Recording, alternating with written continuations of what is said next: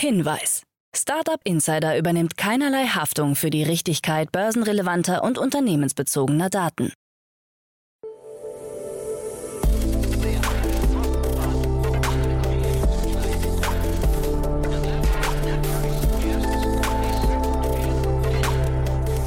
Startup Insider Daily. Morgen Update. Einen wunderschönen guten Morgen und herzlich willkommen zu Startup Insider Daily in der Morgenausgabe am Dienstag, den 10. Januar 2023. Mein Name ist Nina Weidenauer und wir starten jetzt zusammen in den Tag mit diesen News. Confluent übernimmt Berliner Startup Immerock. Solareinhorn Enpal erhält 215 Millionen Euro 117 Parteien wollen FTX-Einheiten kaufen und Amazon-Mitarbeiter fordern Bezos Rückkehr. Tagesprogramm. Diese Themen erwarten euch gleich. Nach dieser Morgenausgabe geht es weiter, wie immer, mit der Rubrik Investments und Exits. Hier ist Otto Birnbaum, General Partner von Revent zu Gast und er analysiert heute mit Jan die spannendsten News aus der Startup-Szene. Am Mittag folgt ein Interview mit Christoph Stresing, Geschäftsführer beim Bundesverband Deutsche Startups und sie sprechen über die geplante Mitarbeiterbeteiligung bei Startups. Und am Nachmittag erscheint eine neue Folge der Rubrik Junge Startups. Dazu aber später mehr nach den Nachrichten gelesen von Anna Dressel. Startup Insider Daily. Nachrichten. Confluent übernimmt Berliner Startup Immerock. Das US-Unternehmen Confluent hat das Berliner Software-Startup Immerock übernommen. Confluent soll unbestätigten Informationen zufolge dafür mehr als 100 Millionen Dollar in Bar auf den Tisch gelegt haben. Gegründet wurde Immerock erst im Mai 2022 von Holger Temme, Konstantin Knauf und Johannes Moser. Zu den Geldgebern des Daten-Startups gehören 468 Capital, Cusp Capital und Cortical Ventures.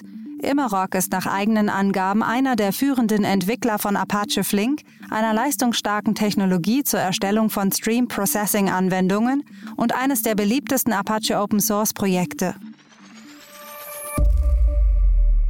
Solareinhorn Enpal erhält 215 Millionen Euro. Das Berliner Solarunternehmen Enpal hat im Rahmen einer Series D Finanzierungsrunde 215 Millionen Euro eingesammelt. Federführend war TPG Rise Climate, ein Fonds im Bereich erneuerbare Energien, und Climate Tech. Zu den weiteren neuen Investoren gehören Westley Group und Activate Capital auch Bestandsinvestoren wie HV Capital, Softbank Vision Fund 2 Capital und Princeville Climate Tech haben sich erneut beteiligt. Mit den zusätzlichen Mitteln will Enpal an neuen Produkten arbeiten und die Expansion in weitere europäische Märkte vorantreiben. Für das Jahr 2022 geht Enpal von einem Umsatz von mehr als 400 Millionen Euro aus.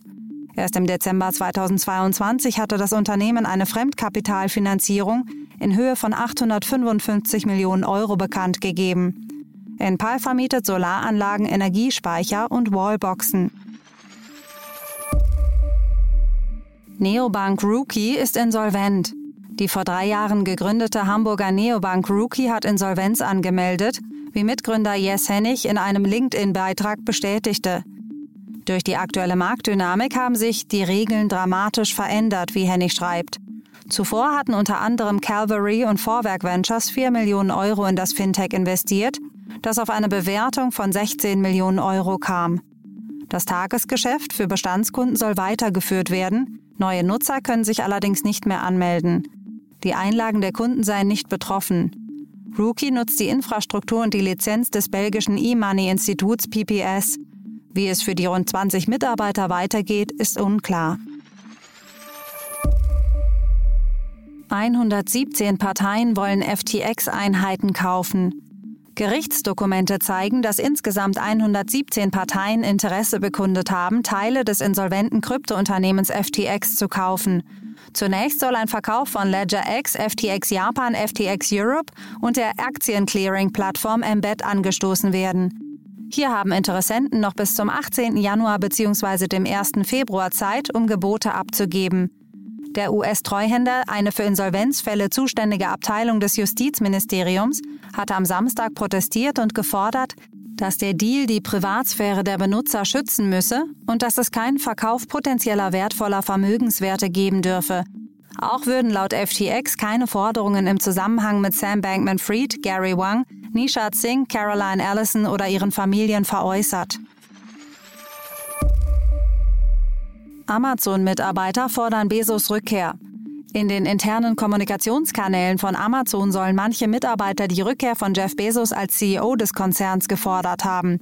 In einer Chatgruppe mit rund 26.000 Mitgliedern soll bereits von der Rückkehr des Königs gesprochen werden, nachdem Amazon rund 18.000 Stellen streichen will. Andy Jassy, der Bezos 2021 als CEO ablöste, wird von Mitarbeitern kritisiert. Selbst ranghohe Mitarbeiter sollen nicht über die konkreten Entlassungspläne informiert worden sein, heißt es. Doch nicht nur Jesse wird die Schuld zugewiesen. Vergesst nicht, dass viele der Entscheidungen, die uns hierher gebracht haben, von Bezos stammen, schrieb ein Mitarbeiter im Chat. Laut eines Berichts von Business Insider hat ein Sprecher Amazons zur Zukunft Jessys im Unternehmen gesagt, die überwältigende Mehrheit der Rückmeldungen, die wir erhalten haben, war so positiv, wie es bei schwierigen Nachrichten wie dieser nur sein kann. Bei 1,5 Millionen Mitarbeitern sieht man immer ein diverses Feedback. Microsoft testet GPT für Office-Produkte.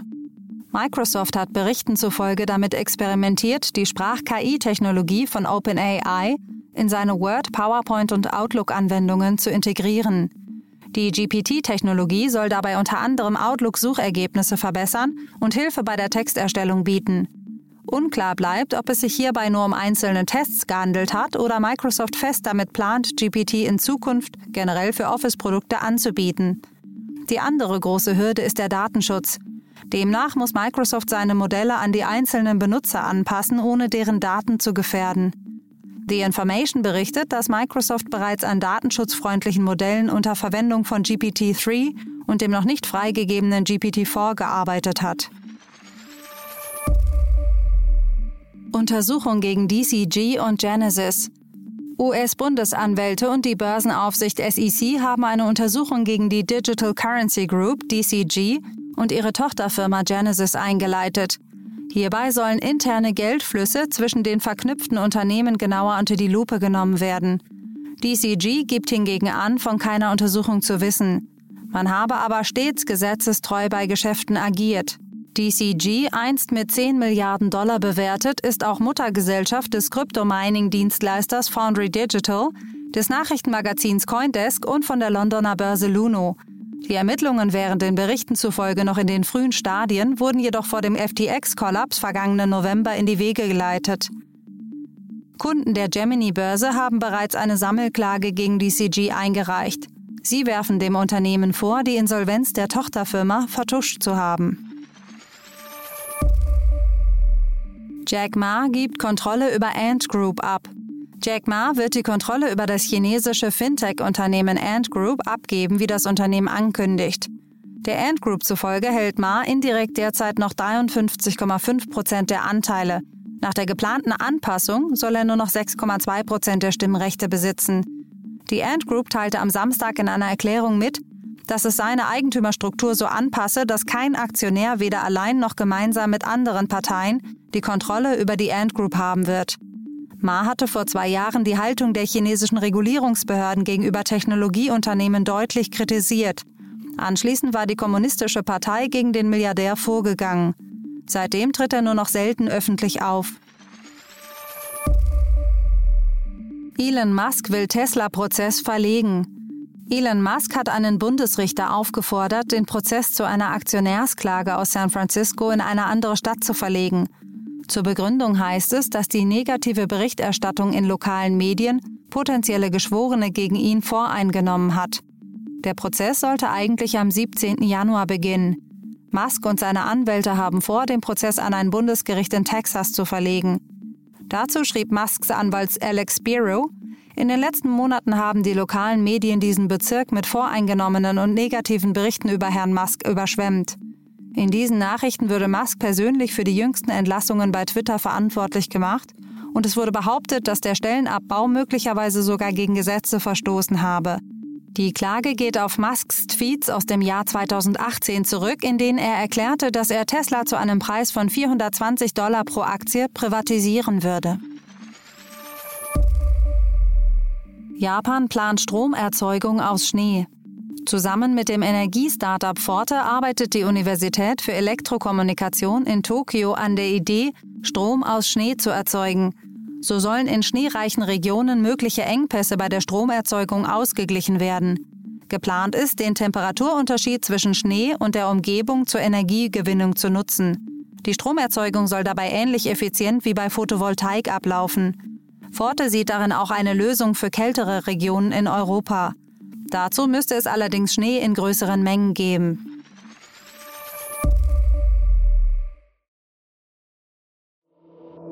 Startup Insider Daily. Kurznachrichten.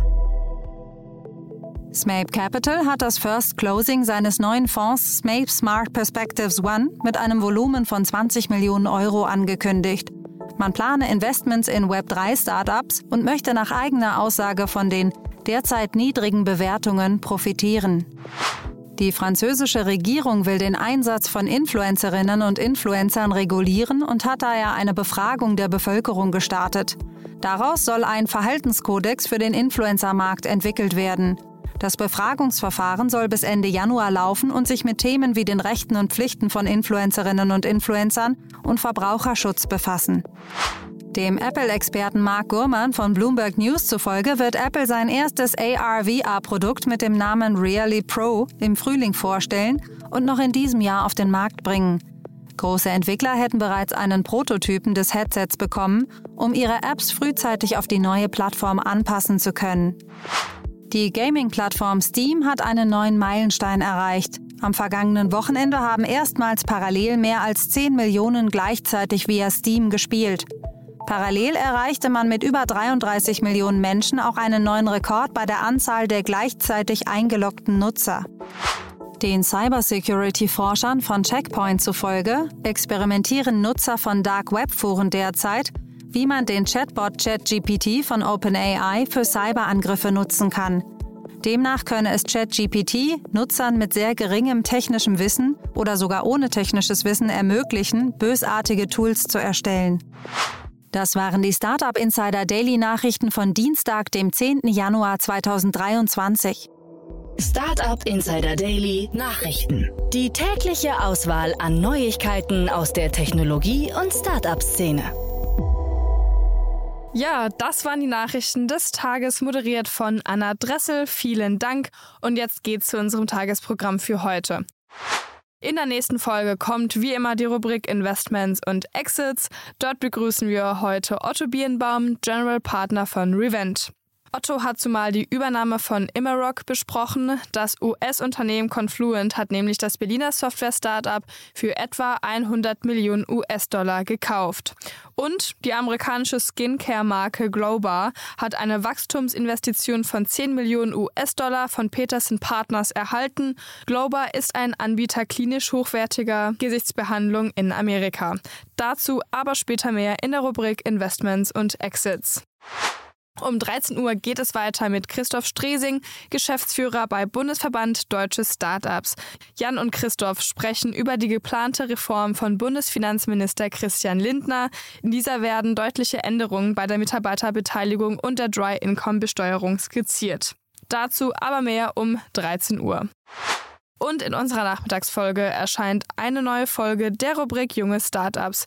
In dieser Rubrik werden drei junge Startups vorgestellt, die nicht älter als drei Jahre sind und noch kein Investment über einer Million Euro erhalten haben. Meine liebe Kollegin Kira Burs hat dazu drei Unternehmen eingeladen.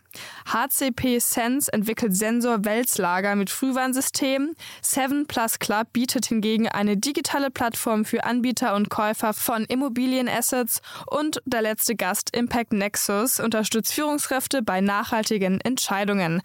So viel zu der Rubrik Junge Startups um 16 Uhr. Das war's jetzt auch erstmal von mir, Nina Weidenauer. Ich wünsche euch noch einen schönen Tag und wir hören uns morgen wieder.